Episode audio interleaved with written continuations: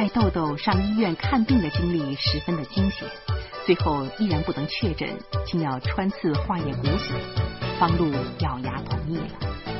请您继续收听长篇小说《中国丁克》，作者庸人，演播艾宝良。医生说豆豆得了大脑炎，得穿刺。我看了看张东，张东把脸扭过去了。我狠着心说：“那就穿刺吧。”医生苦笑着说：“今天不行啊。”这个管穿刺的医生没有在呀！张东发怒了，这这你们平时不是有值班的，你们不是吗？哎呀，这个事情啊，您得理解。这个这个啊，平时做穿刺的人呢，本来就不是太多，何况现在还是晚上啊。呃，刚才医生跟我说了一声啊，然后就就喝酒去了。现在就是把他叫回来，也没有办法做呀。喝酒的人手上没有纸了，别人也就算了。可您呢？您是苟副院长的朋友啊，啊，是吧？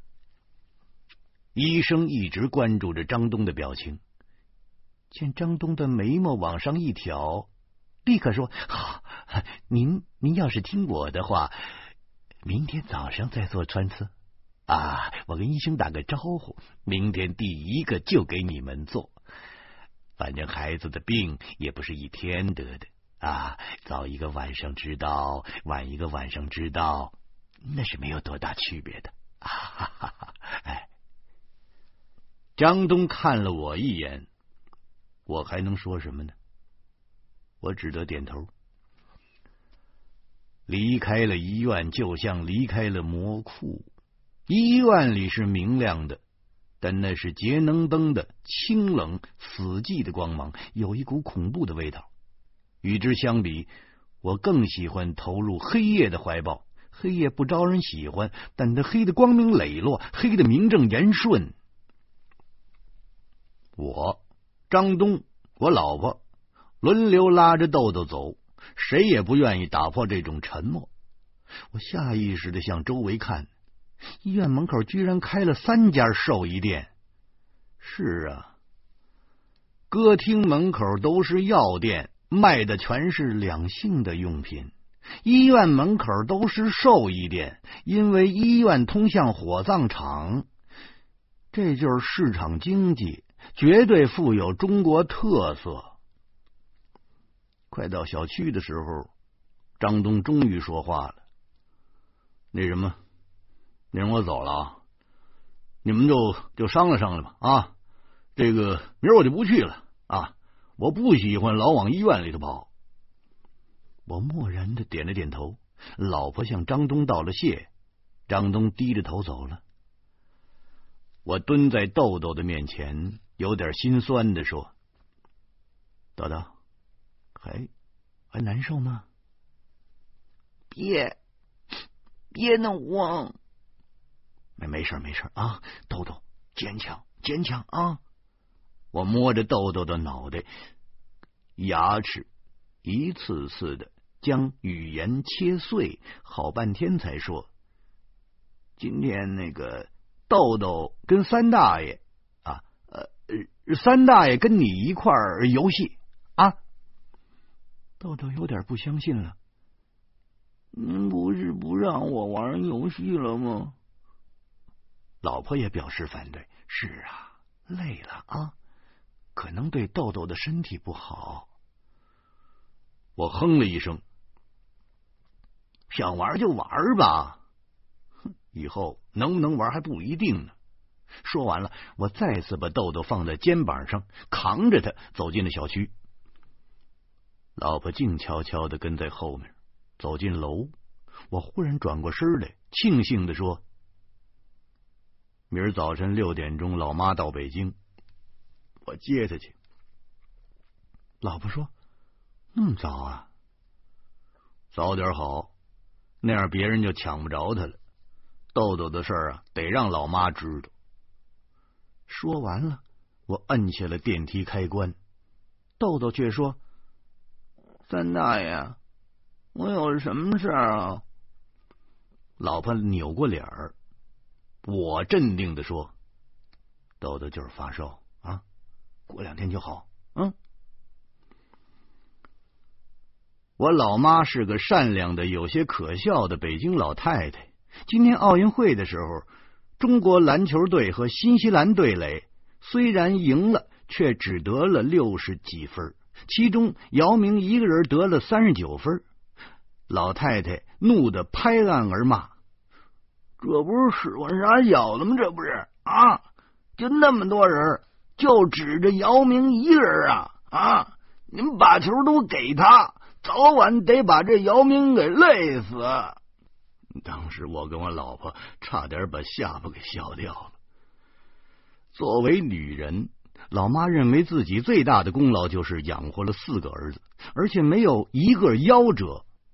她没事就把我们四个人的成长经历给拎出来，翻来覆去的念叨，似乎非如此不足以证明我们是他身上掉下来的肉。据说大哥小时候是个结巴，连自己的名字都说不明白。老妈便逼着他背绕口令，一天背五十段，背了两年多，愣是把大哥的结巴给治好了。二哥是天生的罗圈腿，刚落生的时候，那个两腿之间呢就能放下一篮球。老妈是每天睡觉前用绳子把二哥的腿给捆上，几年下来。二哥这罗圈腿啊，愣是给捆直了。我的出生那更有喜剧效果了。据说老妈在怀我的时候摔过一跟头，结果呢，生下的孩子是个怪胎，肚子鼓得像个皮球，而且不会哭。我爸爸在产房里只看了我一眼，便跑到医院的后门，在路边挖了个坑，准备把这个孩子直接就给埋了。后来老妈哀求医生说。哎呦，死马当活马治吧！医生就剖开了我的肚子一看呐，嘿，原来肠子是破的，肚子鼓呢是羊水充斥造成的。听说为我接肠子的手术持续了八个小时，我的肠子终于给补上了。按老妈儿的说法是，自此咱家就多了一个祸害。至于四弟方志啊，那笑话就更大了。方志生下来的时候六斤半，也没看出什么毛病来。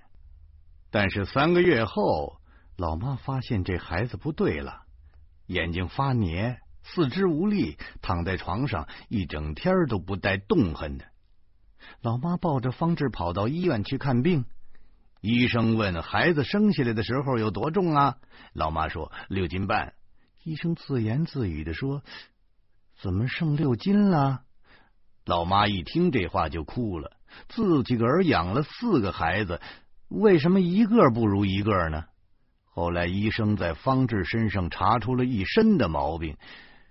至于父母后来偏向方志，多少与此有关。我和老婆对老妈养育四个儿子的事儿一直不大认可。既然这么受罪，为什么还要养活四个呢？那不是自找麻烦吗？但是今天我似乎明白了一点：老妈在得知我是怪胎的时候，心情那肯定是沉重的。豆豆仅仅是我的侄子，可是听到大脑炎那三字儿，我的心顿时都缩成了一个玻璃球，冰凉坠手，特别容易碎。以致在此后的几个小时里头，我觉得自己的反应比平时都慢了一拍，说话也前言不搭后语，估计再慢一拍，那就成傻子了。回家了，我一直把豆豆抱在怀里，牛奶、苹果、猕猴桃，一个劲儿的往他嘴里头塞，唯恐一不留神，豆豆就会长上翅膀飞喽。那样我就更没法交代了。豆豆从没有在我身上感受到这般的温暖，他没完没了的问这问那。后来严明跑进了书房，死说活说的把豆豆要过去了。老婆私下里拽了我一下，我们俩溜进了卧室。老婆说：“哎，就让严明跟豆豆在一块儿吧。严明比你呀关心他。我说：“我说豆豆是我侄子。”老婆说：“那严明是女人呢。你明天早上还要去接老妈呢，不是吗？”三天来呀，我是第一次躺在自己的床上，累呀，这浑身的骨头都散了。老婆走马灯似的进进出出，不是擦桌子就是蹲地，我真是奇怪呀。按说老婆也挺累的呀，可看起来她那个精神头比我大。后来我在老婆的威逼下洗脸、洗脚，完事之后，我歪歪斜斜的走进了卧室，张开了双臂。我刚要做出一些调情的举动。我的手机却不合时宜的叫唤起来了。我老婆说：“你怎么还不关机呀？你！”我这我这忘了，我忘了。我痛苦的抱着脑袋，这谁呀？这真讨厌！这老婆把手机举到了我的面前，呵呵的笑着说：“李爱佳。”我一把把手机抢过来，我玻璃球的心脏立刻变成了气儿吹的。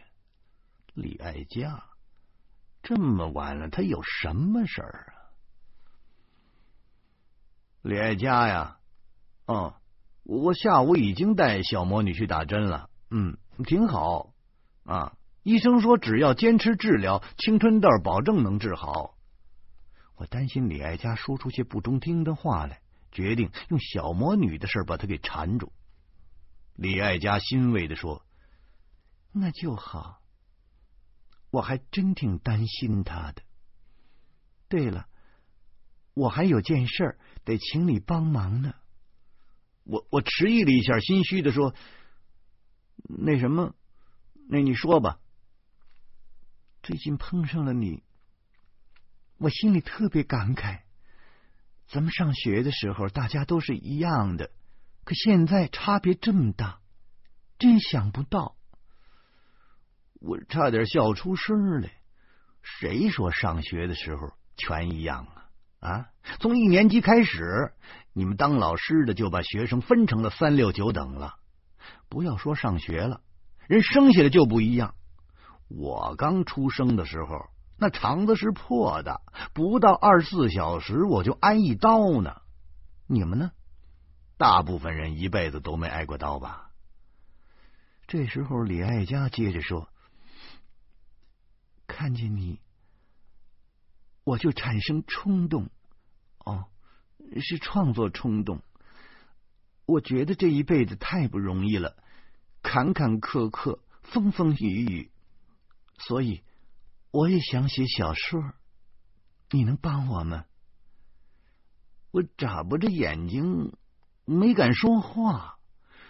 自从我当了作家之后，大家觉得连方路都能当作家，那当作家肯定是一件容易的事儿。所以至少有一个排的人在我面前说过类似的话了。刚开始的时候，我还挺认真的。再次见面的时候，便询问人家创作的情况。后来呢，我就逐渐明白了，他们全他妈的是心血来潮。当作家虽然不见得有多么辛苦，但是仅仅一个做工就不是一般人能练得出来的。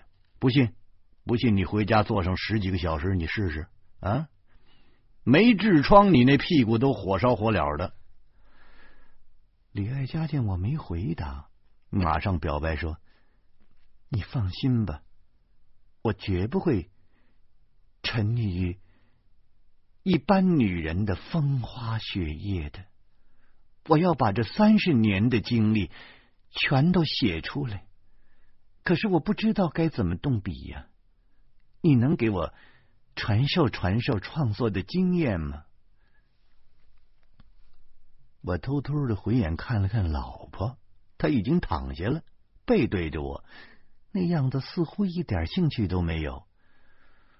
我决定赶紧把李爱佳给打发掉，于是不怀好意的说：“其实啊，写小说最简单不过了啊！我跟你说呀，这个写小说啊，就跟这放屁一样啊，在肚子里转呐转呐，转的实在没地方去了，噗，放出来了，于是臭味传给别人了，舒坦留给自己了，没什么新鲜的。”就是写小说的真谛啊！你呀，好好的琢磨琢磨啊！李爱佳一时沉默了，可是我的床竟忽忽悠悠的颤动起来了。我知道，我老婆那闷头乐呢。她大约过了十秒钟，李爱佳在电话里。大声的叫着说：“方露，你真是一个天才！”这回轮着我发呆了。我本想编撰几句恶心的话，打消李爱家这种可怕的念头，但是他居然把我跟天才联系到一起了。这、这、这不是骂人吗？这不是？李爱家的兴奋透过电话一阵一阵的涌过来，他大声的叫：“方露，方露，我的小说一定要把你写进去啊！明天就写，不，不，不，不，今天晚上就写。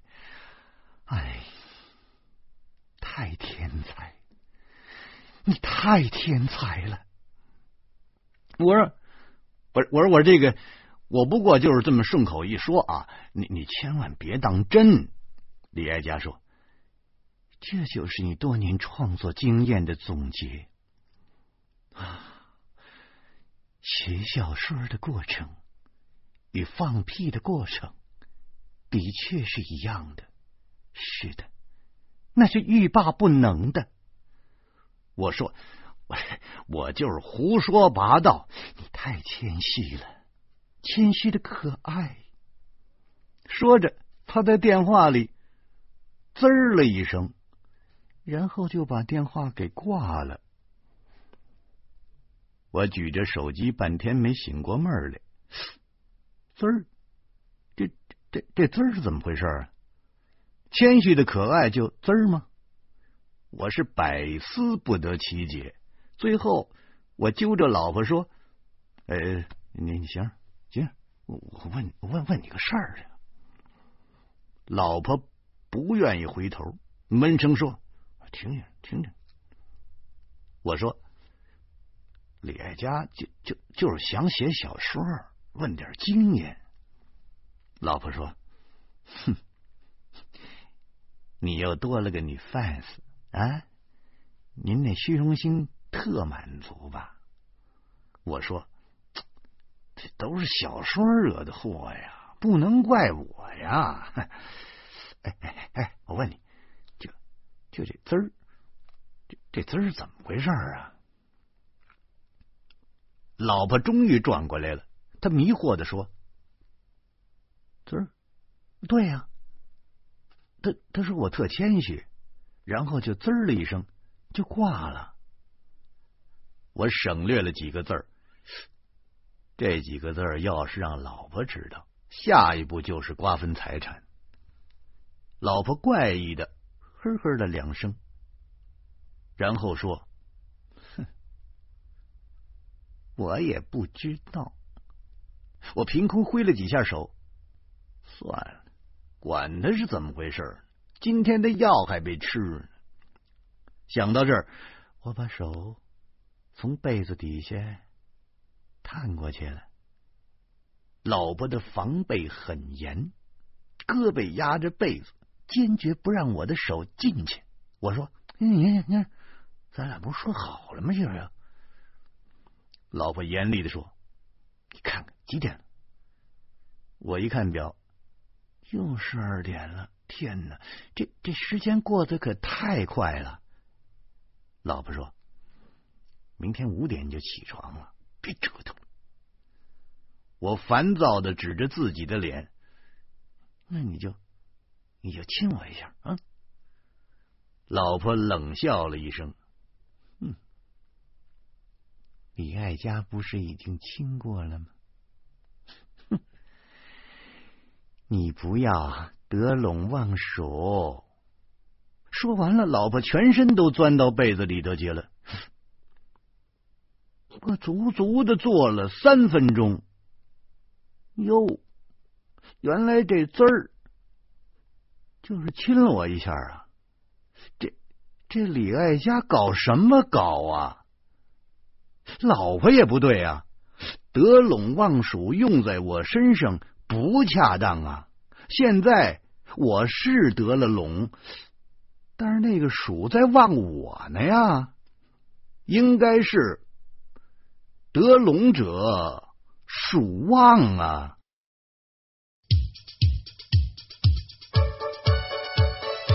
得知豆豆患上了大脑炎，一家人心情十分沉重。就在最为关键的时刻，老妈的英明在须臾之间化解了一场家庭危机。欢迎您明天同一时间继续收听长篇小说。中国宾客。